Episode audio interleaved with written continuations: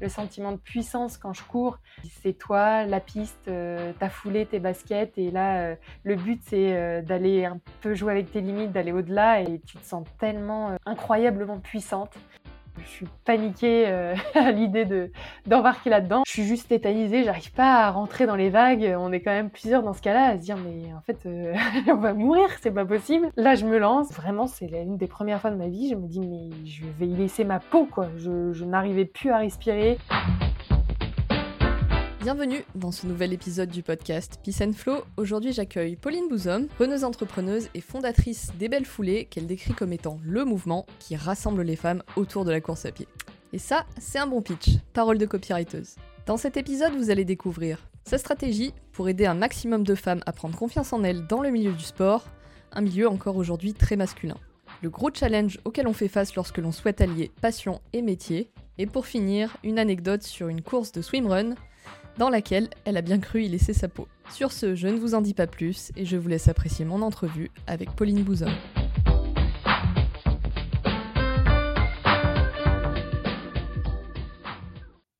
Bonjour Pauline, merci d'avoir euh, accepté mon invitation. Salut Elodie, je suis ravie d'être là avec toi.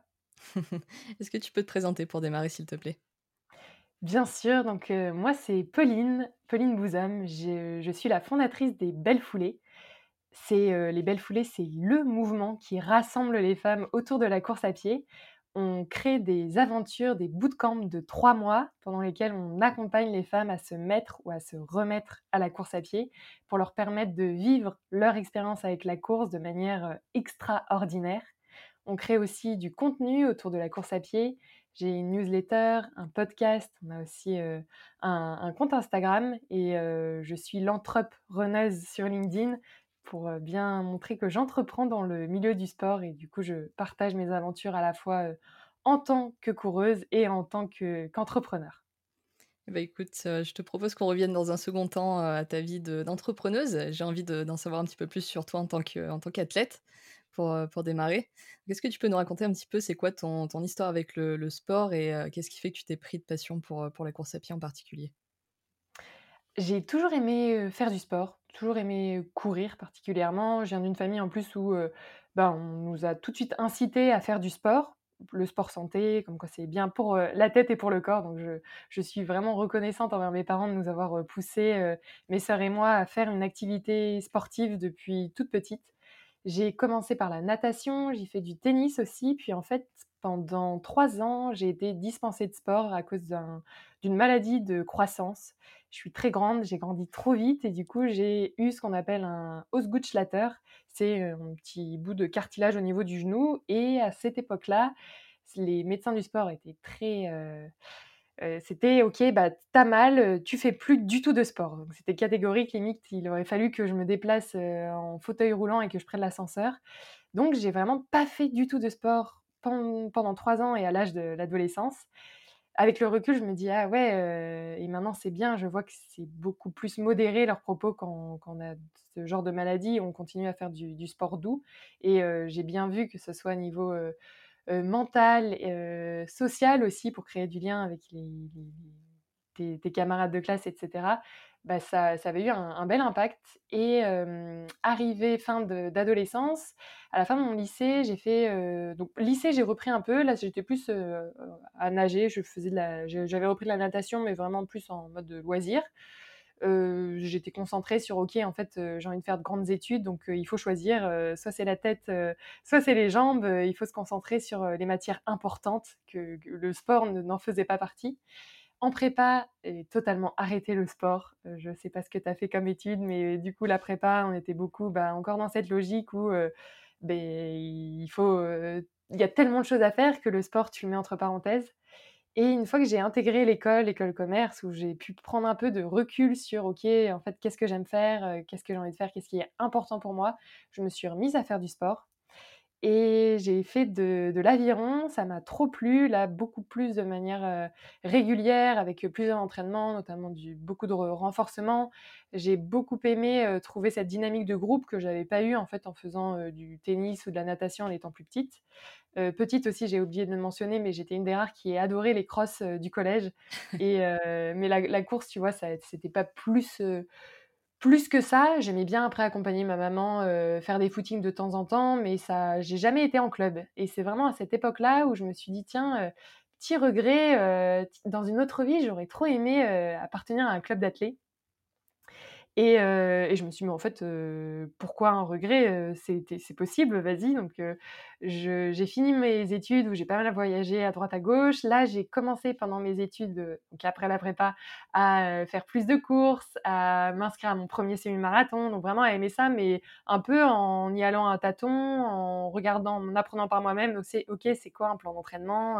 À rentrer vraiment dans le, c'est quoi être une, une une coureuse? OK, bah, déjà, oh, bah, tu cours, tu es une coureuse, OK, ben, je recours et comment je me prépare à des courses et cetera et en commençant mon CDI, c'était en 2019, je suis rentrée à Paris et là, je me suis dit: «OK, j'ai envie de continuer un peu le l'esprit d'aventure et de vraiment renforcer cette pratique de la course» et je me suis inscrite pour la 1re fois un club et heu et c'est à partir de là que je me suis passionnée de de course à pied, où je me suis fait beaucoup plus confiance. J'ai commencé à me fixer d'autres objectifs, où je me suis vraiment dit: «Mais en fait, c'est totalement fait pour moi ce sport-là, j'adore ça». Donc j'ai touché un peu à tout, j'ai refait des crosses, j'ai découvert, la piste, j'ai fait du trail, la course sur route, plusieurs 10 kilomètres, des semis, des 5 et j'ai j'aime vraiment découvrir tout tout tout panel qu'offre la course à pied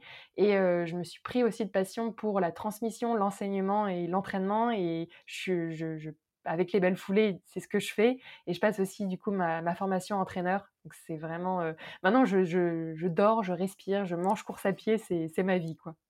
OK, super et du coup, aujourd'hui, est-ce que tu as des, on va dire des des disciplines un peu favorites, des distances favorites? Maintenant que tu as Ouais. un peu tout tester? En ce moment, j'ai je me suis pas mal concentrée plus de vitesse, enfin de vitesse. Je je je ne fais pas du sprint, c'est plus pour les demi-fondeurs là que je dis ça. C'est je me suis concentrée sur, heu, 5 kilomètres et 10 kilomètres et j'en sors un peu où, je vais sûrement faire mon 1er marathon l'année prochaine, et essayer de battre mon mon record aussi sur, sur semi. Mais ouais, mon ma distance, heu, vraiment phare pour laquelle là, depuis 2019, je travaille et cetera, ça a été le 10 kilomètres. OK, d'accord. Tu sais lequel du coup tu feras, heu, marathon l'année prochaine? Sûrement Paris. Sûrement Paris, Avec, OK. heu, un de mes partenaires, on est en train de voir, donc voilà, ce sera ce sera très certainement Paris. OK, bah, je t'y retrouverai peut-être du coup. Ah! C'est vrai? Trop bien! Ah bah, avec plaisir. Du coup, au t au je dirais au sens large un petit peu, qu'est-ce que qu'est-ce que la course à pied t'apporte, dans ton quotidien? Soit dans ta vie d'entrepreneuse ou, autre? J'espère que tu as prévu un enregistrement de 3 heures, Ça va, j'ai mon j'ai mon temps. Heu, beaucoup, énormément et c'est ce que j'ai envie de transmettre aussi, à à toutes les les personnes qui me suivent, qui suivent les les aventures des Belles Foulées. La course à pied, c'est vraiment mon moment et en même temps, je sais que c'est une aventure qui va m'accompagner, tout le long de ma vie maintenant parce que ça m'apporte à la fois la possibilité de me recentrer sur moi-même quand ça va pas, quand c'est le brouillard dans ma tête, que ce soit personnellement ou professionnellement, partir, chausser mes baskets et courir, waouh! Ça me permet vraiment de faire le vide, de de passer un moment avec moi-même, de de me défouler et de rentrer où je me dis: «Je me suis fait du bien», je me vraiment me faire du bien, ça me permet de me sentir libre. Il y a vraiment jam dans jamais aucune autre situation, je me sens aussi libre et aussi puissante. Le sentiment de puissance quand je cours, heu, je le ressens notamment quand je suis en séance de vitesse. C'est pour ça que j'aime bien quand même les les séances où on se met assez vite dans le rouge et les les les courses aussi, on se met assez vite dans le rouge où, heu, tu es sur piste, c'est toi, la piste, ta foulée, tes baskets et là, le but c'est, d'aller un peu jouer avec tes limites, d'aller au-delà et tu te sens tellement, tellement incroyablement puissante. Ça m'apprend aussi beaucoup, tu mentionnais dans ma vie d'entrepreneur, ça ressemble énormément ma vie de runneuse et d'entrepreneur parce que bah, ça se passe jamais comme prévu. Là, tu vois, je te parle de liberté, de puissance, mais il y a aussi beaucoup, énormément de séances où, tu te dis: «Mais c'est pas possible, j'avance pas, je me traîne», des courses où, tu es asphyxié au bout de 3 kilomètres, où, tu as des douleurs, tu te blesses, tu peux pas courir comme tu aurais voulu courir et du coup, toutes ces notions de patience, apprendre à, OK, en fait, ça demande du temps, accepter le temps long, ça on l'oublie en plus dans nos sociétés où tout va à 1000 à l'heure, heu, que c'est pas en un claquement de doigts qu'on arrive à courir un 10 kilomètres avec un certain chrono, qu'on arrive à faire son premier semi, même marathon. Là, du coup, je vais attendre, heu, énormément de temps avant de faire, heu, faire cette distance et qu'il faut aussi être résilient, résiliente. Ça demande vraiment une capacité de se dire: «OK, je peux pas tout avoir comme j'aimerais avoir» et hem et ouais, cette notion de résilience, de patience, elle est aussi hyper importante et c'est ce que ce que m'apprend la course à pied. Ouais, c'est marrant le la notion, hein. J'aime beaucoup poser cette question et la notion de résilience, c'est quelque chose qui qui revient qui revient énormément. On me dit souvent, c'est un terme à la mode, quand je l'emploie, mais c'est un terme, au début, j'avais du mal même à comprendre ce que c'était et effectivement, je pense qu'en tant que sportif et sportive, ça m'étonne pas que tu tu l'aies souvent parce que c'est enfin, totalement vrai. Heu, il y a pas dans le sport, c'est l'apprentissage de la la résilience par excellence. Ouais, je suis d'accord. Heu, est-ce que tu aurais un objectif un petit peu ultime, donc pas forcément sur le sur le court moyen terme, mais plus à long terme, une, une course par exemple qui te fait particulièrement envie, heu, ou ou autre d'ailleurs? Ah ouais, c'est, c'est une très bonne question d'ailleurs que je pourrais poser à des coureuses aussi. J'ai pas trop ce tu vois, heu, quand on me dit: «Ah et alors, quand est-ce que tu vas faire le marathon?» ça a jamais été mon goal ultime de courir un marathon. D'ailleurs, c'est pour ça que je dis souvent et je trouve ça totalement normal qu'il y ait des gens pour qui c'est un rêve et cetera, mais qu'il faut aussi laisser le temps au temps et qu'en fait, tu es tout aussi, légitime dans ta position de coureuse, même si tu ne fais pas de marathon. Donc là, tu vois, je vais sûrement en faire un l'année prochaine, mais c'était pas quelque chose qui me faisait juste waouh, trop rêver et j'ai pas de, «Ah ouais, j'aimerais trop faire un ultra ou participer à l'UTMB». J'ai pas ces distances-là ou ces courses-là en tête. J'ai plus vraiment envie de, mmh et tu vois, c'est ce que je fais aussi et c'est pour ça que j'ai créé les Belles Foulées, c'est de d'avoir des courses dans lesquelles je sens un collectif et heu et qu'il y ait une cause qui va au-delà de mon objectif personnel.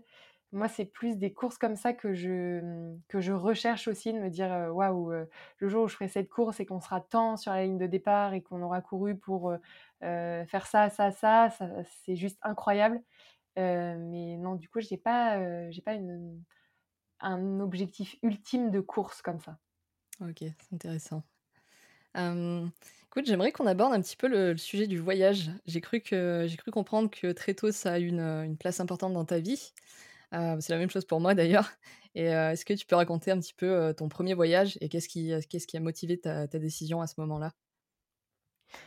Je je vois que sans me sans se connaître, tu tu m'as déjà bien cerné, effectivement le le voyage a un une place très importante et j'aime beaucoup associer aussi la course au voyage parce que pour moi, courir, c'est un voyage avec soi-même, avec les autres, avec, enfin ouais, c'est une belle aventure et le premier voyage que j'ai fait, heu, comme tu dis, c'est vraiment depuis petite que c'est très fort, chez moi. Ça a été, un voyage de classe en Allemagne. J'ai fait allemand LV1 et je suis partie pour la première fois toute seule 2 semaines dans une famille allemande et j'ai eu tout de suite un coup de cœur, amical avec, ma correspondante. Elle est germano-américaine. Je donc un parent allemand, un parent, américain et et du coup, ça m'a confortée dans le fait que voyager, ça t'apprenait, énormément de choses et et à partir de ce moment-là, j'en ai fait vraiment un un objectif de me dire: «OK, chaque année, j'ai envie de faire un voyage». C'est quelque chose qui a beaucoup compté dans mon développement personnel, relationnel aussi et dans la construction de qui je suis, où j'ai envie d'aller et aussi maintenant le fait que je sois entrepreneur. Je pense a vraiment joué le fait de voyager parce que ça t'ouvre tellement de portes, de une vision aussi totalement différente, de bah, oui, de ton environnement où tu vois ce que ce qui est bien, alors que quand tu restes tout le temps, tu ne prends pas forcément le temps de noter, ce qui te plaît, ce qui te plaît moins Et quand tu reviens, du coup, tu reviens avec un, bagage rempli de choses à te dire, OK, ça, j'ai envie de l'inclure dans mon quotidien, ça, il faut que je sois plus reconnaissante de l'avoir aussi, ça, j'ai envie de le changer. Donc, ouais, je dirais, ce premier voyage, ça a été ce, voyage scolaire qui ensuite a débouché sur plein d'autres voyages. Du coup, ces autres voyages, ils ont redémarré quand dans, ta vie d'adulte? Alors, dans ma vie d'adulte, ils ont redémarré quand j'étais en bah, du coup, après la prépa, quand j'ai intégré l'école, c'est vraiment, mon objectif, c'était de voyager le plus possible. Donc j'ai fait, pas mal de stages à l'étranger. J'ai commencé par la Belgique, mais ça reste une, différence culturelle, qui est à noter. Donc j'ai fait, mon premier stage, de césure en Belgique. Ensuite, je suis partie en Espagne. j'étais à, mmh, à Alicante j'ai fait prof de français en Espagne. C'était une expérience juste incroyable. Je parlais pas je parlais pas espagnol et j'en ai fait ma LV3. Je pense que maintenant je parle mieux espagnol que je parle allemand. C'était génial. Vraiment, j'ai vécu l'auberge espagnole pendant six mois. c'était c'était incroyable. Je suis partie ensuite en Argentine. C'est pour ça que je voulais partir en, en Espagne avant pour permettre d'apprendre à apprendre l'espagnol.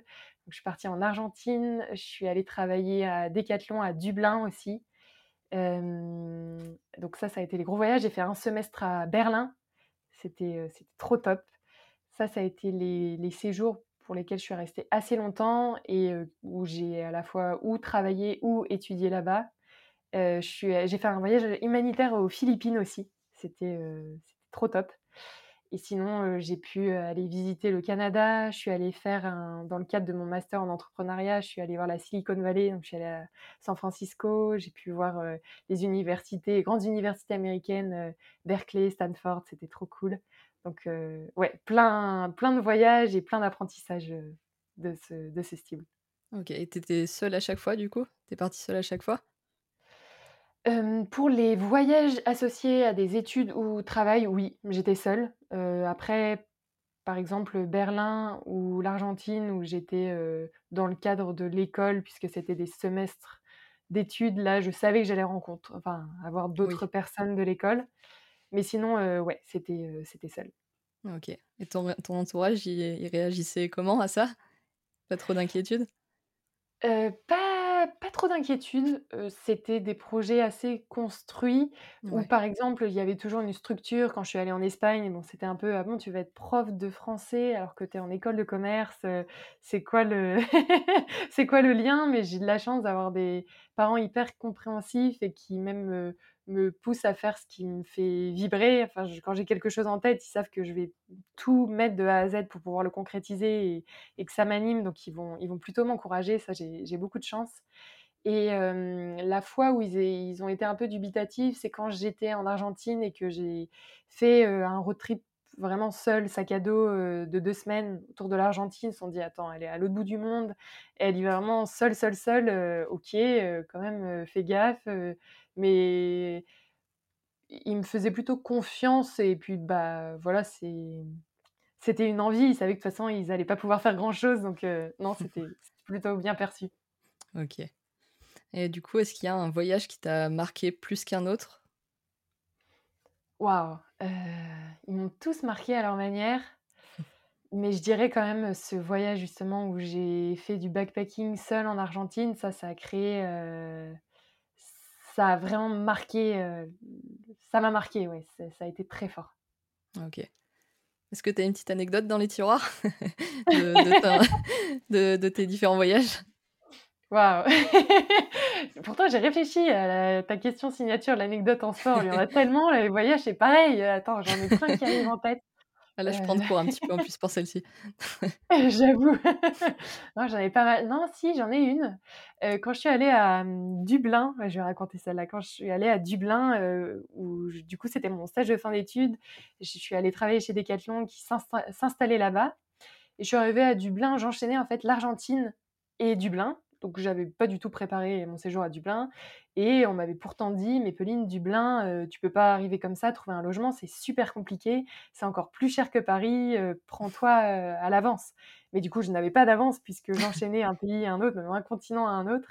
Et je suis arrivée à Dublin, je dormais sur le canapé d'un ami qui était là à ce moment-là, donc heureusement, il m'a, il m'a quand même sauvée parce qu'effectivement, j'envoyais des choses, mais je voyais des, des, des choses incroyablement petite et incroyablement chère. S'il y a des Parisiens ou des Parisiennes qui écoutent l'épisode, euh, bah, c'est Paris, mais, dix fois pire. Donc je sais même pas si vous pouvez imaginer, parce que on pense que Paris c'est le pire qui existe. Et, j'ai galéré, galéré, galéré pour, euh, pour trouver quelque chose. Et en fait, j'ai trouvé un collège de, de filles, de lycéennes. Donc, je suis allée passer euh, trois mois avant que mon pote qui était là sur place de sa coloc et que je puisse récupérer sa chambre. Mais du coup, je suis arrivée dans ce collège de lycéens, lycéennes qui était très insalubre. Vraiment, j'avais ma petite chambre et ensuite il y avait les douches communes, la cuisine commune. Ça me faisait un peu revivre euh, des années internat. Ça, c'était assez, assez rigolo. Mais euh, vraiment, euh, enfin, c'était 650 euros la chambre. Je me rappelle, je me dis, bon, ok, déjà ça en moins sur la paye qui tombe tous les mois. Puis c'est, c'est un salaire de stage. Heureusement, on était plutôt bien payé comme on était à Dublin. Et j'avais négocié en fait avec le propriétaire en lui disant que c'était pas très logique parce que son contrat c'était une durée minimum de six mois. Moi je lui disais que c'était j'allais rester que deux ou trois mois. Donc je lui avais dit je peux pas signer ce contrat en l'état. Puis c'était bizarre, il me répondait pas trop. Et puis en fait j'ai appris que le l'internat comme il était trop insalubre allait être rasé, rénové, etc. Donc du coup le propriétaire n'est jamais revenu vers moi et je n'ai payé aucun loyer pendant trois mois. J'ai gardé les clés, le propriétaire ne m'a jamais répondu, ne m'a jamais ressollicité. Donc, euh, j'ai vécu trois mois à Dublin sans rien payer. Euh, c'était assez magique. donc, finalement, Dublin n'a pas, pas, été si cher pour moi. Je, je garde ce bon souvenir. c'est vrai que c'est typiquement le genre de chose qui peut arriver qu'en voyage, je pense. ouais, exactement. du coup, pour revenir sur, euh, ton aventure euh, entrepreneuriale, tu nous as dit donc, que tu étais entrepreneuse, créatrice des, belles foulées. Euh, comment, a démarré un petit peu tout ça? Alors, après mon école de commerce, j'ai passé deux ans dans une start-up qui crée des micro-aventures qui s'appelle la Majak. J'ai passé vraiment deux années formidables où j'ai appris plein de choses. J'étais la première employée de, des fondateurs, donc euh, Maëlle et Vincent. Et mon copain aussi était entrepreneur. J'étais dans un vivier d'entrepreneuriat. On était dans un coworking, il y avait des entrepreneurs. On bossait avec des freelances, donc des auto-entrepreneurs. Donc ça me titillait quand même depuis un moment de me dire, OK, euh, moi aussi, un jour, j'aimerais bien créer mon truc. Et au bout de bah, oui, deux ans à la Majak, je me suis dit, bon, j'ai l'impression d'avoir fait un peu le tour. C'est leur bébé, leur projet. Moi aussi, maintenant, j'ai envie de créer le mien. Et du coup, je, suis partie de, la Majak en me disant, allez, je, crée mon projet sans trop savoir ce que je voulais faire. Mais je savais que je voulais travailler dans le sport. Là, ça faisait du coup assez longtemps que je pratiquais une, j'avais une pratique de la course à pied intensive et que je m'étais dit, j'ai vraiment envie de travailler autour de ma passion. J'ai envie de tester. Et en plus, bah, les, fondateurs de la Majak avaient réussi à le faire, alors qu'il y avait beaucoup de personnes qui disaient que mêler passion et travail, ça pouvait être dangereux. Je me suis dit, bah, la preuve, ça existe, donc euh, c'est possible. Et, j'en avais envie, j'avais envie que mon quotidien euh, soit mêlé avec ma passion et que mon travail soit mêlé avec euh, ce qui m'animait au quotidien. Et au début, je me suis dit, bon, bah, qu'est-ce que je sais faire? J'ai fait une école de commerce, pourquoi pas créer un produit? Je suis très grande et je m'étais dit, je vais créer le legging des, femmes qui courent et qui sont grandes pour leur permettre d'avoir un legging qui arrive bien jusque sous cheville quand il fait des températures comme ça à moins 1 degré. Tu es contente quand il y a tout qui est bien couvert quand même. Et je suis partie là-dessus, donc j'ai créé une communauté autour de ça. Je me suis renseignée auprès des besoins des femmes qui courent sur OK, c'est quoi ton matériel, ton équipement, est-ce que ça te convient? Et, en fait, de fil en aiguille, j'ai vraiment commencé à créer un bon, une belle communauté et je suis partie quand même au, Portugal, voir les, entreprises, les usines. J'ai bossé avec une styliste, donc j'avançais dans le projet.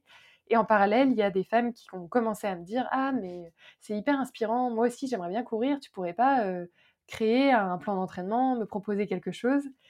Et je me suis dit: «Ah mais ouais, carrément», puis ça m'a trop boosté donc j'ai commencé à créer des programmes d'entraînement où j'en j'enregistrais la séance parce que je voulais que ça soit très personnalisé et je me suis rendu compte que ce qui bloquait ces femmes à se mettre à courir, c'est qu'elles savaient pas par quoi commencer, c'est qu'elles avaient plein de croyances sur elles-mêmes et c'est qu'elles se disaient plein de choses, hyper, négatives sur elles et je enfin, je me suis retrouvée, moi, quand j'ai commencé à me dire: «Mais en fait, je vais dehors, heu, qui je suis pour faire ça? Tout le monde me regarde, heu heu, en fait, je sais pas courir, je dois être ridicule». Toutes ces pensées négatives qu'on se dit. Donc j'ai créé un programme où, je leur dis tout l'inverse en disant, «En fait, on s'en fout, tu souffles, tu es rouge, oui, bah, vas-y, sois fière de tes foulées, sois fière d'être là, c'est ouf ce que tu fais» et en même temps, en leur décrivant, comment faire la séance, pas aller trop vite, très technique et ça m'a trop plu de faire ça, vraiment de créer ces programmes, de créer ces audios et heu et je me suis dit: «Bah, ouais, en fait, ça me demande du temps, je vais je vais les commercialiser, je je vais voir ce que ça va donner» et j'ai fait un un 1er test en me disant: «OK, je bah, je crée une promo, heu, allez-y les filles, on va, heu, je vais vous accompagner». Ça a vraiment bien marché, ça a bien pris. C'était en l'été 2022 et c'est à ce moment-là où je me suis dit: «OK, je peux pas mener les 2 de front». J'étais toute seule et je me suis dit: «Je peux pas et développer une marque de vêtements et développer des programmes, d'accompagnement» et quand j'ai voulu être vraiment honnête avec moi-même, ce qui me faisait le plus vibrer, dans lequel je voulais vraiment me lancer, mais qui me faisait aussi le plus peur parce que j'avais ce syndrome de l'imposteur, là aussi le sentiment de pas être légitime. Tu es pas légitime quand tu cours, tu es pas légitime quand tu accom tu accompagnes les gens qui courent. Beh, c'était ça que j'avais envie de faire, donc je me suis mise à 100% là-dessus et heu, aucun regret et depuis, heu, je m'éclate et et c'est juste ouf. OK et du coup, tu t'adresses, heu, essentiellement, voire exclusivement aux aux femmes? Ouais, totalement. Les belles foulées, pour le moment, c'est, heu, pour, les femmes C'est parce que, du coup, ce sont enfin, ce sont plutôt des femmes qui sont venues te voir, heu, au départ ou c'était une volonté de de ta part, heu, aussi? C'est ça c'est parti du projet aussi que je voulais créer une ligne de vêtements pour les femmes. OK. Heu, je me suis très vite nichée vers, heu, vers les femmes qui courent. Effectivement, ça a été des femmes qui sont venues me voir en 1er. J'ai maintenant des hommes qui viennent, heu, me dire: «Mais pourquoi c'est que pour les femmes?» et mmh, je je ne je dis pas que plus tard, je j'élargirai, je créerai des programmes d'accompagnement mixtes, mais c'est aussi un des constats que je me suis fait. Bah, déjà, heu, les études qui montrent qu'il y a encore moins de femmes à participer aux compétitions. On est, heu, quasiment 50-50 à dire pratiquer la course à pied, à courir, mais ensuite à prendre des dossards, c'est encore très masculin. Dans les clubs, c'est aussi encore très masculin. Le monde du sport est, de manière générale, encore très masculin et du coup, je me suis dit: «Bah, j'ai envie», en fait, c'est comme la, mmh, discrimination positive, de faire en sorte qu'il y ait plus de femmes à l'entrée qui soient là, qui prennent confiance en elles et qui, prennent, la ligne de départ, se sentent capables de faire toutes les courses qu'elles ont envie de faire et de me concentrer sur, sur elles. OK. En France, c'est quand même, assez, assez réglementé tout ce qui est accompagnement. Concrètement, qu'est-ce qu'on a le droit de faire, sans sans diplôme? Et après quels diplômes permettent de de faire quoi? Ouais, totalement et ça a été, comme je te disais, un peu aussi ma limite quand j'ai commencé à faire des programmes d'accompagnement. Ce truc de: «Ah ouais, mais attends, en fait, moi j'ai fait une école de commerce, oui, j'ai pas le droit». Donc très vite, je me suis renseignée, en plus, le fait d'accompagner, que ce soit, légal, pas légal, j'avais déjà en tête de vouloir, me former sur, l'accompagnement. Ce que tu peux faire, c'est que quand tu fais des programmes d'accompagnement en ligne, donc ce que je propose, des des des accompagnements digitaux, tu n'as pas besoin de passer, de diplôme. C'est, OK. heu, voilà, c'est pas une, une obligation légale d'être, formé et à partir du moment où tu encadres physiquement, où tu veux faire de l'accompagnement sportif physique, heu, du coup en, heu, en face à face avec, heu, les les personnes que tu accompagnes, là, tu dois avoir un diplôme de de coach sportif OK. et moi, c'est mais bah, alors moi, du coup, j'étais totalement dans la légalité, mais ça a été vraiment une envie, de de développer des connaissances et aussi de rentrer dans le milieu de, l'entraînement, l'accompagnement, plus fédéral aussi. Donc j'ai, euh, c'est comme ça que j'ai, j'ai- je me suis lancée dans la formation euh, de, d'en- d'entraîneur spécialisé dans le, tout ce qui est running, demi-fond, euh, trail, marche nordique. Ok. Euh, concernant ta création de contenu, donc tu nous as dit que tu avais une newsletter, que tu étais présente aussi sur LinkedIn euh, et Instagram. Est-ce que tu peux nous dire un petit peu quand, euh, quand a démarré euh, ces, ces trois, quand ont démarré ces, ces trois contenus-là? Alors LinkedIn, j'ai commencé dès à partir du moment où j'ai quitté mon CDI. Heu, c'était vraiment mon réseau de prédilection, enfin ça m'avait tout tout de suite un peu. Hem, j'ai fait un bootcamp, LinkedIn d'ailleurs et ça m'a beaucoup inspirée pour créer mon propre, bootcamp en course à pied. Le bootcamp de Nina Ramen, heu, qui a créé Ramène ta fraise avec, heu, Élise Murigneux, si ça te dit quelque Oui, chose, ouais. donc elle communique beaucoup sur, heu, sur LinkedIn, forcément et j'ai participé à la toute première promotion qu'elles ont fait du bootcamp, ça m'a beaucoup plu. Là aussi, c'est réservé exclusivement aux femmes pour qu'elles prennent la parole. Ça m'a, mmh, aussi permis de parler de sport sur LinkedIn qui était à l'époque pas du tout, abordé. Alors que, comme on l'a vu, le sport, ça apporte énormément aussi dans ta vie professionnelle. Donc j'ai été aussi contente de faire partie des pionnières à parler de sport sur LinkedIn. Très vite aussi, j'ai créé ma newsletter. C'est un des conseils qu'on m'a donné aussi et que je trouvais, très pertinent de se dire que, bah, les réseaux sociaux, c'est top, mais tu es quand même dépendant, heu, d'algorithmes, d'une plateforme, qui qui voilà, c'est pas pas toi. Et du coup, j'ai créé ma newsletter dans dans la foulée, heu, pareil de début début 2022, heu, notamment grâce aux femmes qui ont répondu à mes questionnaires sur leur équipement, comment elles se sentent et cetera. Donc heu, très vite, j'ai pris plaisir à écrire du format plus long que sur les réseaux sociaux. Et Instagram, finalement, c'est arrivé assez tard et c'est toujours un peu le réseau que j'ai du mal à animer et à approfondir. Je l'ai développé, printemps-été 2022, je dirais. Et j'ai encore du mal, à avoir une publication régulière, qui qui tienne la route, mais ça va être un des objectifs de 2024 d'être, un peu plus régulière et présente sur, la plateforme. Ok, parce que du coup, c'est uniquement quelque chose que, dont tu te sers au niveau professionnel? T'étais pas forcément présent sur la plateforme avant? Oui, j'ai quand même un compte perso aussi, mais je l'utilisais, très peu pour publier. Ouais, j'étais pas très pas pas très active non plus, donc heu, ouais, je l'utilisais pas non plus personnellement beaucoup, donc ouais, il faut que il faut que je m'y mette, professionnellement. Ok. Du coup, aujourd'hui, c'est quoi ton principal, d'acquisition- euh, ton principal canal d'acquisition pardon, pour, euh, pour ta newsletter? Alors, mon principal canal d'acquisition pour la newsletter, c'est LinkedIn. Ça reste vraiment LinkedIn. C'est là que j'ai le plus de personnes qui, qui viennent euh, me suivre. Ok. T'as combien de personnes à peu près aujourd'hui?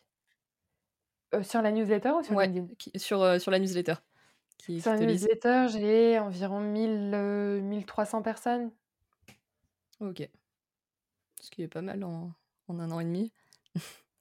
C'est, je, suis- je suis contente, puis ça reste euh, du coup une communauté hyper engagée, donc c'est c'est top. Ok. Euh, concernant le bootcamp, du coup, est-ce que tu peux nous, en parler un petit peu plus? Qu'est-ce que qu'est-ce qu'on y trouve concrètement dedans? Ouais, carrément. Alors, euh, le bootcamp, j'ai appelé ça le bootcamp Défoulez-vous. Hem, c'est des aventures de 3 mois pendant lesquelles on est un groupe de femmes, qui ne dépassent pas 30 et sur 12 semaines, l'objectif, c'est à la fin de se retrouver sur une de nos courses partenaires pour courir tout ensemble un 10 kilomètres.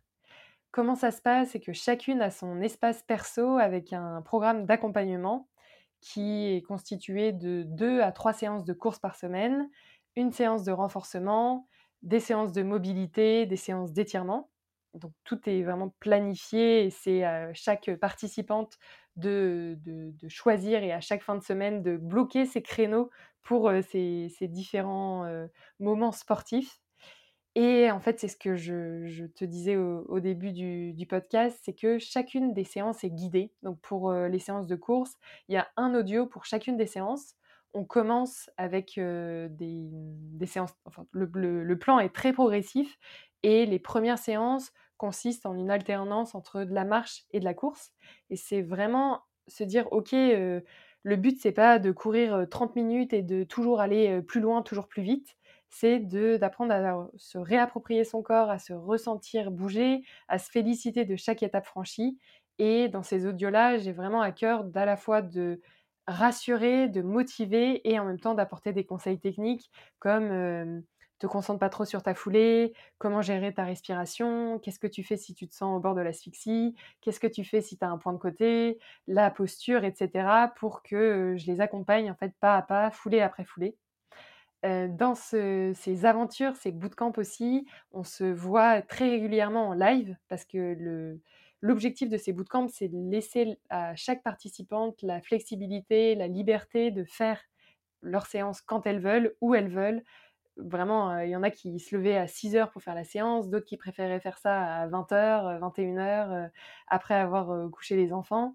Donc c'est vraiment leur laisser la possibilité de, caler cette séance quand elles veulent, mais d'avoir ce collectif qui est là, qui est super important, et du coup de se retrouver, d'avoir des moments où on échange en direct. On est aussi sur un groupe privé où on échange quasi quotidiennement. En fait, je les incite à la fin de chacune des séances de publier leur séance, une photo, la photo finisher, d'expliquer leur ressenti à, leur, à, leurs collègues de course et de, se féliciter, etc. C'est incroyable la sororité qui émane de, de, ces aventures où elles sont toutes à communiquer sur ok voilà comment j'ai fait voilà les points positifs les points d'amélioration ce qui s'est bien passé pas bien passé baisse de motivation elles s'envoient tellement de d'amour de, de, soutien. Maintenant elles sont devenues un, toutes à chaque fois on finit les promos et elles deviennent une vraie bande d'amis où elles se, elles se reprogramment des courses entre elles. Euh, elles ont déjà la fixée. Je sais qu'il y en a euh, trois, quatre qui font euh, une course mi-mars de la promo de, de cet été. D'autres qui savent déjà qu'elles vont se revoir pour la parisienne l'année prochaine. Donc c'est hyper, hyper fort donc voilà, le, groupe privé, ce qu'il y a aussi, c'est que j'ai constitué un board d'expertes, un board d'experts santé, où du coup, moi, Pauline, je suis leur accompagnatrice, coach course à pied, mais il y a aussi une prof de yoga, donc on se fait un cours de yoga souvent la semaine ou les deux semaines avant la course il y a une, notre experte nutritionniste qui est là pour donner des conseils sur l'alimentation, la nutrition, l'hydratation. Euh, j'ai aussi une, experte en santé de la femme pour euh, donner des conseils sur comment gérer euh, sa pratique avec son cycle menstruel. Et on a aussi une kiné spécialisée en tout ce qui est problématique de périnée, qui est un sujet hyper important, mais dont on parle jamais, qui est encore hyper tabou. Donc ces aventures sont là aussi. Et là, je mmh, reviens sur le fait que ce soit pour le, moment 100% féminin, c'est qu'on va aborder des sujets et les femmes sont totalement à l'aise de parler de fuite urinaire, de règles, de problèmes qui les concernent et qui restent tabous dans le monde, dans le monde actuel et dans nos sociétés. Bah là, il n'y a aucune barrière et on peut parler de tout sans, sans tabou. Ok, c'est intéressant. Justement, du coup, est-ce que tu aurais des, euh, un conseil un petit peu général dont on ne parle pas forcément et toi qui te paraît important? Un conseil concernant la course à pied? Oui, concernant la course à pied et euh, qui aborderait l'un des thèmes que, tu viens d'évoquer. Il y en a beaucoup. Euh, si je mets ma casquette de coach et que du coup je ne parle pas euh, tout ce qui va être niveau périnée ou alimentation, cycle menstruel, mais ouais, niveau course à pied, on va dire exclusivement, c'est la tendance qu'on a maintenant et avec tout le contenu qui existe, de très vite se, se dire qu'on ne, sait pas courir, que notre foulée est pas bien et de se poser 400 000 questions sur ma foulée, euh, je, est-ce que je fais une attaque talon, attaque euh, euh médio-pied, euh, ma cadence, enfin de très vite aller chercher des améliorations constantes de sa foulée avant même d'avoir fait des kilomètres et des kilomètres juste naturellement parce que notre corps est fait pour courir. On est des êtres humains qui sont faits pour courir. Nos ancêtres ne faisaient que courir et juste de s'autoriser à se faire suffisamment confiance pour au début juste courir et courir et se dire ok en fait je cours comme je cours avant d'aller chercher la petite bête et d'aller se, mettre des freins et des chaînes à essayer de tout changer parce qu'on a l'impression de ne pas faire comme il faut et de ne pas faire bien. Ok. Et juste un mot sur le, yoga, du coup. Ce serait quoi les bienfaits du yoga sur la course à pied? Est-ce qu'il y y a un intérêt justement à inclure des séances de yoga régulièrement? Eh totalement. On a fait un épisode de podcast, d'ailleurs, c'est l'avant-dernier épisode de podcast des Belles Foulées avec, avec Cécile qui est du coup notre experte, heu, yoga, où l'intitulé c'est, heu, «Les postures yoga appliquées au running» et je laisserai les les auditeurs et auditrices aller, creuser ce sujet-là, en allant écouter l'épisode. Mais effectivement, c'est hyper complémentaire, à la fois, avant les séances de de course, mais aussi, entre des séances de course. Donc un pour préparer le corps à être apte à, encaisser les impacts, les les le le les chocs de la course à pied et aussi entre des séances de course pour le soulager, l'étirer. Donc il y a vraiment différentes postures pour chaque qui sont hyper intéressantes dans, venir assouplir parce qu'on a tendance à se raidir quand quand en tant que coureur et coureuse et du coup venir, assouplir les les muscles qui travaillent bien et en amont de la course, à venir les travailler, les chauffer pour qu'ils soient prêts et et favoriser une meilleure performance et une meilleure récupération, par la suite. OK, c'est intéressant, je vais je vais m'y pencher aussi. Comment tu vois évoluer un petit peu ce ce bootcamp dans les dans les années à venir? Ce serait quoi un petit peu tes ambitions sur, heu, sur ce projet-là? Alors déjà, je suis, hyper contente de comment il a évolué là sur l'année 2023. Heu, ce qui s'est passé, c'est que j'ai fait un bootcamp dont la course partenaire était la Parisienne et ça a été, vraiment un super succès on a créé une émulation, incroyable et beaucoup d'entre, beaucoup de participantes, je les appelle les super foulées, les participantes au bootcamp, beaucoup de super foulées ont tout de suite voulu continuer l'expérience avec les belles foulées. Donc en fait, on a terminé le bootcamp avec la Parisienne et ce qui est cool, c'est qu'elles m'ont pas laissé le choix que de, mmh, créer un niveau 2 de ce de ce bootcamp. Donc, en fait, elles ont réenchaîné avec une aventure où là, je les, mmh, je les ai amenées à se familiariser avec un peu le les séances clés, heu et le jargon de la course à pied. Donc tester, heu, des séances de fractionnés un peu plus, heu heu, pushy, des séances, heu, je sais pas comment dire pushy, je fais des des anglicismes maintenant, mais qui qui sont un peu plus demandantes. Hem, des séances aussi spécifiques, heu, 10 kilomètres, aller tester des séances, heu, escaliers, des séances de côte, des voilà, tout toutes les séances qu'on voit sur un plan d'entraînement, heu, 2 fois, 6 fois, 30-30, R égale 3, tu vois? Des choses comme ça et vraiment, les les familiariser avec ça et démystifier un peu le l'aspect compète et performance, mais tout en leur disant: «OK, là, on se fait une prépa, heu, 10 kilomètres, un peu plus orientée, vous allez faire un meilleur chrono». Donc en fait, maintenant, j'ai vraiment 2 produits. J'ai le bootcamp Défoulez-vous qui permet aux femmes de se mettre remettre à courir sans objectif de temps, de chrono, de performance et le niveau 2 de ce bootcamp pour, aller un peu plus loin et là, pouvoir être un peu plus dans une logique de performance, et de et de chrono. Donc ça, c'est déjà vraiment cool et j'ai envie de consolider cette, logique de progression, pour l'année, à venir. J'ai beaucoup aimé et c'est ce que je vais consolider aussi dans les années à venir, le fait de se voir en présentiel, toutes à la fin de ces aventures et d'avoir des courses qui nous font confiance, qui qui viennent, clôturer ces expériences où on par exemple, avec la Parisienne, on a beaucoup communiqué en avant. Là, heu, ça a été, hem, on a clôturé le dernier bootcamp de l'année 2023 avec les 10 kilomètres de la Tour Eiffel. Ça reste pour le moment des courses parisiennes parce que c'est assez pratique pour que chacune, heu, vienne, sur Paris, même si, elles viennent vraiment de partout. Ça, je préfère le souligner. Elles sont vraiment, il y en a une qui venait de Strasbourg, une qui venait de Bruxelles, on a même une qui venait de Toronto, maintenant qui habite en région parisienne. Mais voilà, elles elles viennent de partout et on on a décidé pour le moment de s'associer avec des courses parisiennes parce que ça facilitait, heu, les retrouvailles. Mais ça, heu, vraiment, ouais, de cet aspect festif et célébration avec une course où on se voit en chair et en os, heu, j'ai vraiment envie de le consolider et pourquoi pas à terme, ça, dans dans quelques années, créer des courses, des belles foulées pour clôturer ces ces expériences. C'est quelque chose qui m'animerait beaucoup.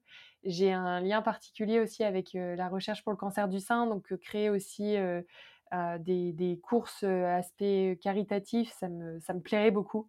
mais je, vais m'arrêter là parce que je, déborde d'idées aussi pour la suite de ces bootcamps, donc ça, fait déjà, ça fait déjà pas mal, mais voilà quelques pistes d'évolution que j'aimerais creuser. Ok, c'est intéressant. Et du coup, pour le moment, tu préférerais, comment dire, tu préfères te, te concentrer sur ce bootcamp-là et focaliser toute ton énergie dessus plutôt que essayer de, de, démarrer d'autres projets en parallèle ou, pourquoi pas reprendre ta marque de vêtements par exemple? C'est, c'est une très bonne question. effectivement, là, j'ai envie de m'appuyer sur ces bootcamps, de les développer, de voir ce ce que je peux faire parce que aussi je me rends compte que bah, c'est jamais le même produit entre guillemets d'une d'une édition à l'autre et il y a encore beaucoup à faire de, de contenu à créer. Tu vois je par exemple pour les séances de renforcement pour le moment j'ai créé que une vidéo. L'idée c'est d'aller plus loin que ça et de leur proposer différentes vidéos pour les accompagner au mieux sur cet aspect crucial qui est, la course. J'aurais pu dire ça aussi comme apprentissage et chose qu'on oublie souvent, c'est que faire de la course à pied, c'est pas que courir et le renforcement est un des paramètres à, ne jamais négliger. Donc tu vois, il y a vraiment plein plein de choses pour étoffer ces, aventures. Et je pense que s'il y a un autre produit à créer, donc pour le moment, je dirais pas encore sur ma sur mon ma marque de vêtements. Je suis d'ailleurs en, discussion avec plusieurs jeunes marques françaises qui font des vêtements avec lesquels on, pourrait faire des choses. Et le partenariat, moi, c'est un des leviers que je veux renforcer dans les années à venir. Et il y a des choses incroyables qui existent déjà. Et, je préfère m'associer à ces, entreprises-là que je connaissais pas encore et qui font du super taf que de créer une énième, une énième marque. Mais j'aimerais bien aussi, je pense, essayer de valoriser la création de contenu que je crée à côté. c'est un sujet dont on pourra d'ailleurs parler ensemble. tu vois, pourquoi pas aller creuser et intensifier ma création de contenu de podcast et de chercher des sponsors, par exemple. je verrais plus ça comme ça que de créer un autre produit 100% course à pied parce que le bootcamp, je vois encore tellement d'évolution et de ouais, de, manière de le perfectionner que, que j'ai vraiment envie de m'investir beaucoup dessus. Ok. Justement, je voulais aborder un petit peu le, sujet du podcast. Est-ce que tu peux nous dire un petit peu du coup qu'est-ce qu'on y trouve concrètement et quelle est la différence entre le contenu que tu crées sur le podcast et sur tes autres, sur tes autres plateformes? C'est assez récent en plus le podcast. J'ai fait une première série, en fait j'aime bien commencer par faire mes podcasts par saison.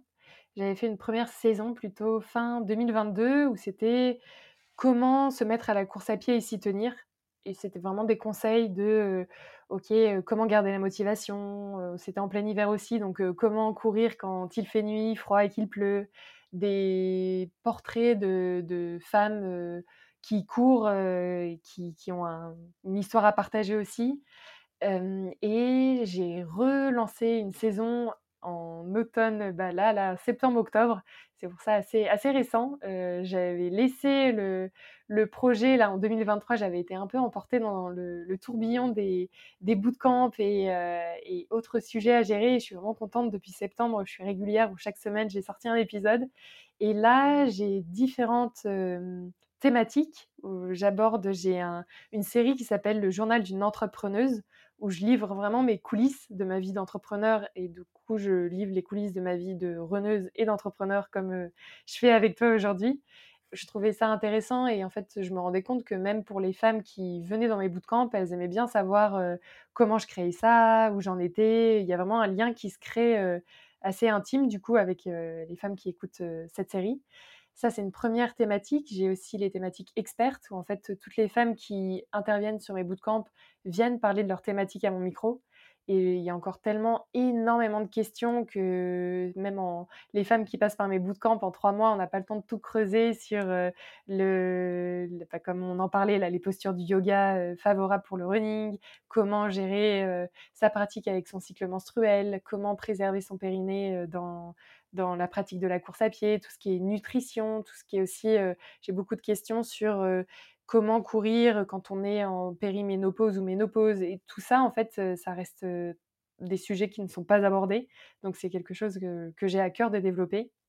Et autre thématique et dernière thématique, c'est, heu, tout ce qui est portrait j'appelle ça les portraits de belles foulées.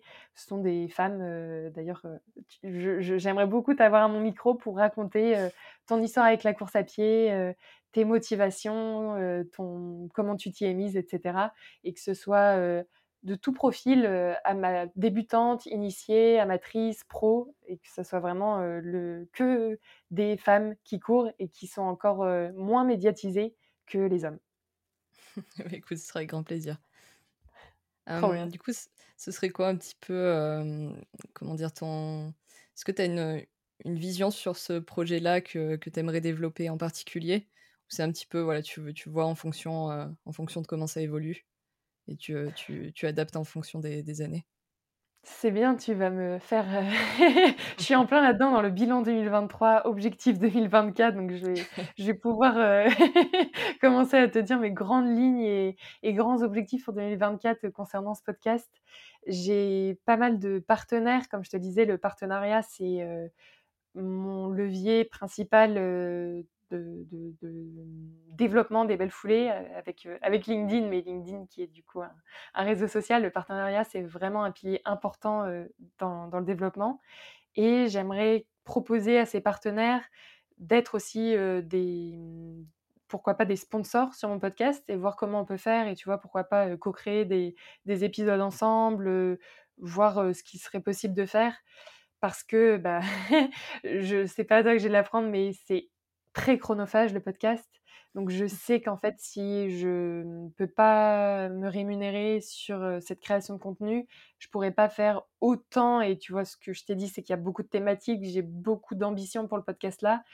Qui dit beaucoup d'ambition dit beaucoup de temps et si je peux pas le le rémunérer, heu, ça sera juste pas possible pour moi d'ensuite, assurer un un développement, heu, rentable qui me permette de de vivre, heu, des belles foulées donc heu, voilà, voilà l'idée, c'est vraiment de faire du podcast un pilier rentable des belles foulées. OK, parce que pour l'instant, tu travailles, heu, seule dessus. C'est toi qui fais tout de de de A à Z? Ouais, exactement. Pour le moment, c'est pour ça, si je me dis: «OK, j'ai mes bootcamps et du coup, je passe quand même beaucoup de temps dans la création de contenu et que je suis toute seule, heu, à un moment, il faut que je m'y retrouve et avoir, heu, tu vois, pour tout ce qui va être montage et cetera, heu heu, s j'aimerais bien me faire accompagner, mais ça ça demande de l'argent. Donc cet argent-là, comment je le génère? Et c'est la problématique de tout podcasteur, de trouver, un peu des pas un peu, mais totalement des des fonds pour te permettre de de de de vivre un peu de cette activité, au moins de pas perdre de l'argent, heu, sur, heu, sur cette création de contenu. Ouais, bah, j'ai ouais, exactement la même réflexion que toi en ce moment. Donc ouais, c'est quelque chose que que j'aimerais mettre en place l'année prochaine. Et du coup, sur tes autres projets, tu es seule également ou est-ce que tu travailles quand même avec, avec d'autres personnes? Du coup, pour les bootcamps, j'ai, mon board d'expertes qui me Oui, soutient ouais, en beaucoup en dans plus, ouais.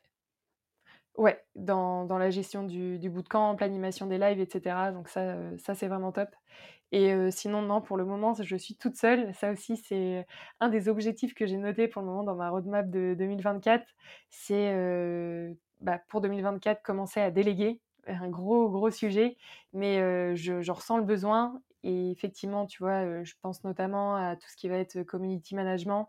On parlait d'Instagram où je sais que c'est quelque chose qui me demande du temps et c'est pas forcément, quelque chose qui est, inné chez moi, donc je me dis me faire accompagner là-dessus, et pouvoir déléguer certaines choses de la de création de contenu, ça va être un point sur, sur 2024 et pareil dans tout ce qui va être organisation, gestion, notamment de des des des questions des femmes qui font les bootcamps pour qu'elles soient accompagnées au mieux aussi, d'avoir, un bras droit, quelqu'un qui qui m'aide à à structurer et organiser et suivre le le parcours des des super foulées, c'est c'est quelque chose que que j'ai en tête pour 2024.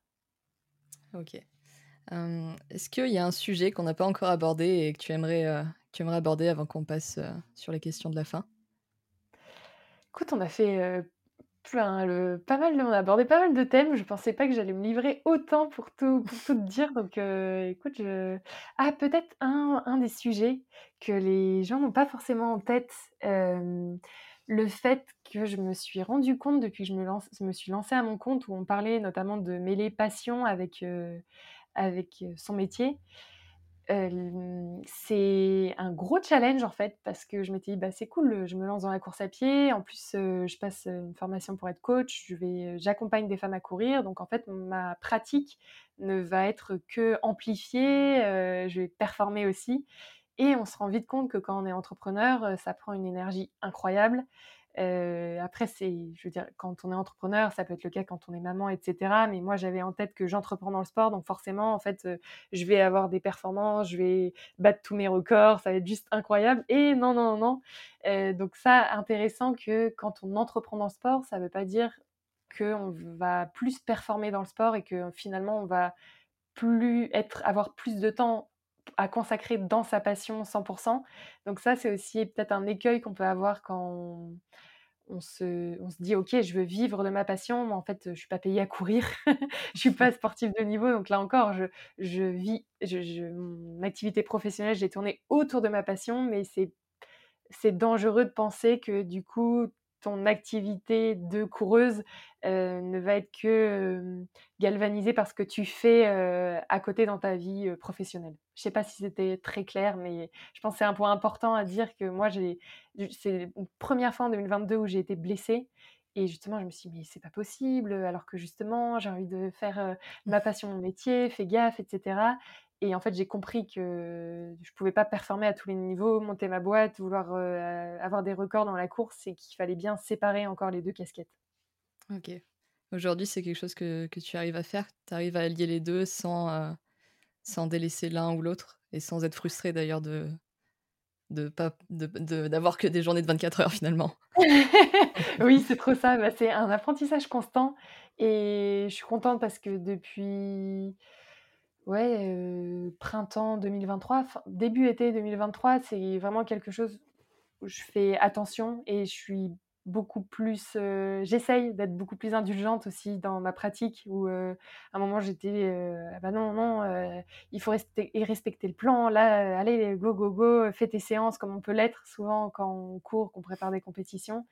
Et là, j'ai essayé vraiment d'être beaucoup plus indulgente en me disant, OK, là, en fait, ta priorité du moment, c'est ton bootcamp, le lancement. Tu peux pas te dire que tu te mets cet objectif-là en course à pied. Donc, ouais, c'est vraiment quelque chose que j'ai beaucoup plus en tête, que j'accepte plus et que j'essaie de mieux organiser dans ma vie d'entrepreneur. ok. Est-ce que finalement, tu as réussi à te prendre de passion aussi sur tous les aspects qu'il y a autour de la course à pied qui ne sont pas de la course à pied? C'est quelque chose que j'avais un peu abordé avec Sami Terki. Et il me disait mmh. que voilà, quand tu veux vivre de ta passion, entre guillemets, bah, au final, tu te retrouves à faire des choses qui ne sont pas forcément directement liées. Et si tu ne te prends pas de passion pour ces compétences-là aussi, donc typiquement, ça peut être bah, la communication, le marketing, etc., bah, tu as vite fait de, t'en dégoûter un petit peu, entre guillemets. Toi, est-ce que que c'est quelque chose auquel tu as, tu as pensé à un moment donné? Je, je comprends tout à fait où, en fait, quand tu es entrepreneur, le cœur de ton métier accompagne. Là, c'est ce que je te disais, en fait, je suis passionnée de course à pied, mais je suis pas payée à courir. Donc, si j'aime pas écrire sur LinkedIn, écrire mes newsletters, communiquer avec des gens via mon podcast, créer une stratégie pour mes bootcamps, accompagner des femmes, euh, voir comment marche l'emailing, etc. Comme tu dis, en fait, tu peux pas en vivre. Donc, il faut. Je me suis vraiment aussi passionnée d'entrepreneuriat et ça, c'est aussi à la fin de mes études, je l'avais déjà senti que quand j'ai fait un master entrepreneuriat et je m'étais dit, mais en fait, j'adore tous ces trucs de tu crées, t'inventes, tu, tu testes, t'échoues, tu retestes, qui est en fait très lié au voyage de la course à pied. Et, et comme tu dis, si si tu trouves pas un intérêt, si tu t'éclates pas dans ce à côté qui peut être totalement en fait dissocié du cœur qui est là, la course à pied, bah ouais, forcément ça ça peut pas marcher et ça va coincer un moment. Ok. Bah écoute, je te propose qu'on passe sur trois petites questions rapides pour la fin. La oh, première, c'est est-ce qu'il y a trois Est-ce qu'il y a un livre qui t'a particulièrement marqué durant ta vie? Je dirais le livre de Stéphanie Giquel. Je ne sais pas si tu connais cette, sportive. C'est une, sportive de l'extrême et aventurière. donc elle a écrit 2 livres. Moi, son livre qui m'a vraiment marqué il s'appelle «En mouvement». C'est un livre où elle raconte ses différents exploits sportifs et d'aventures, mais vraiment, sans dire: «Voilà, j'ai fait ça, c'est incroyable» et cetera. Mais elle le raconte c'est très humain, très humble finalement et elle, elle insiste sur le fait que, tu peux être en mouvement dans tous les domaines de ta vie, dans chaque chose, mais qu'en fait, dans peu importe dans ce que tu te lances, que ce soit créer une famille, faire un marathon, faire ton premier 10 km, courir 30 minutes, peu importe. Ce qui est important, c'est de persévérer, croire en toi, savoir te relever, rebondir. Et mmh, je trouve que cette femme est très inspirante. Elle a fait aussi, enfin, elle n'était pas destinée à, faire ce qu'elle fait. Maintenant, c'est une ultra traileuse. Elle détient le record du monde de 24 heures. elle a traversé l'Antarctique. L'Antarctique ou l'Arctique, à chaque fois, j'ai un petit doute. Mais elle a fait des choses incroyables. Et alors qu'elle a fait, pareil, une prépa, une école de commerce, et ensuite, elle s'est maintenant, elle est en, équipe de France d'athlétisme. Et ouais, c'est une personne très très inspirante et du coup son livre En mouvement, je te le conseille et je le recommande aussi à tous les auditeurs et auditrices. C'est ça donne envie bah, de se mettre en mouvement, mais dans n'importe sans se dire ah oui mais moi je suis pas capable de faire ça. C'est vraiment moi elle m'a été, je l'ai lu au tout début de mon aventure entrepreneuriale et ça a été un des boosters de me dire ok vas-y lance-toi dans ce que tu as envie de faire, même s'il y a 46 000 obstacles, si tu as l'impression que c'est pas possible bah, vas-y, fais-toi confiance, fonce et mets-toi en mouvement. Donc ouais, je le recommande à toute personne qui, qui a de l'ambition, qui a, qui a des rêves, parce que ça, ça aide vraiment à, ne rien lâcher. Ok, ça marche, j'ai acheté un œil. deuxième question, quel est le souvenir que tu aimerais laisser derrière toi? Waouh Incroyable. C'est puissant comme question. le souvenir que j'aimerais laisser derrière moi, bah, c'est ce que je suis en train de construire avec les belles foulées. J'ai vraiment à cœur de créer ce mouvement qui permet aux femmes de se sentir légitimes, puissantes, confiantes dans l'atteinte de leurs rêves et que les courses, les aventures des belles foulées, ça soit un, tremplin pour que chaque femme trouve le voyage, l'aventure, la découverte de sa vie qui, qui lui permet de, de, se sentir bien, de se sentir elle-même tout au long de, de, sa vie. Ah, c'est une belle mission de vie. Et pour finir, est-ce que tu aurais une, petite anecdote de sport à nous raconter? Alors en plus, j'avais bien réfléchi à cette question, mais j'en ai plein. j'ai hésité, je me suis dit, mais laquelle je pourrais raconter? J'en raconter une, elle est... elle, est, elle est assez longue, j'ai essayé de la faire en format court. Non, une des anecdotes qui date de, pas si longtemps que ça, c'était cet été.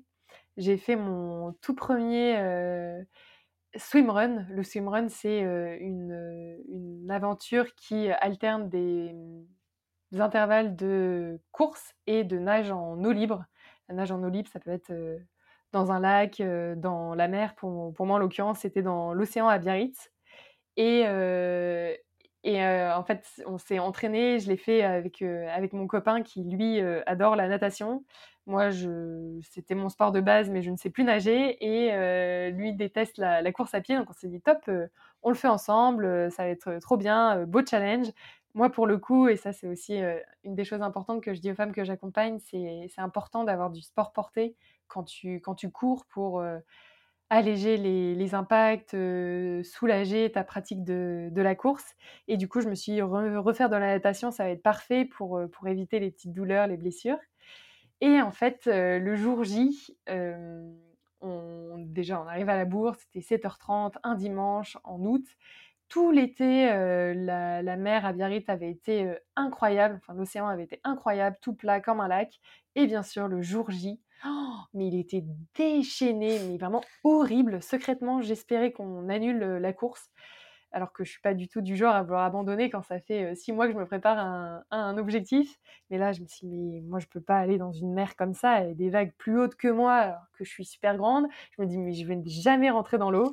Bref, on commence, je suis paniquée à l'idée de d'embarquer là-dedans. On commence par une séquence de course, je me calme un peu.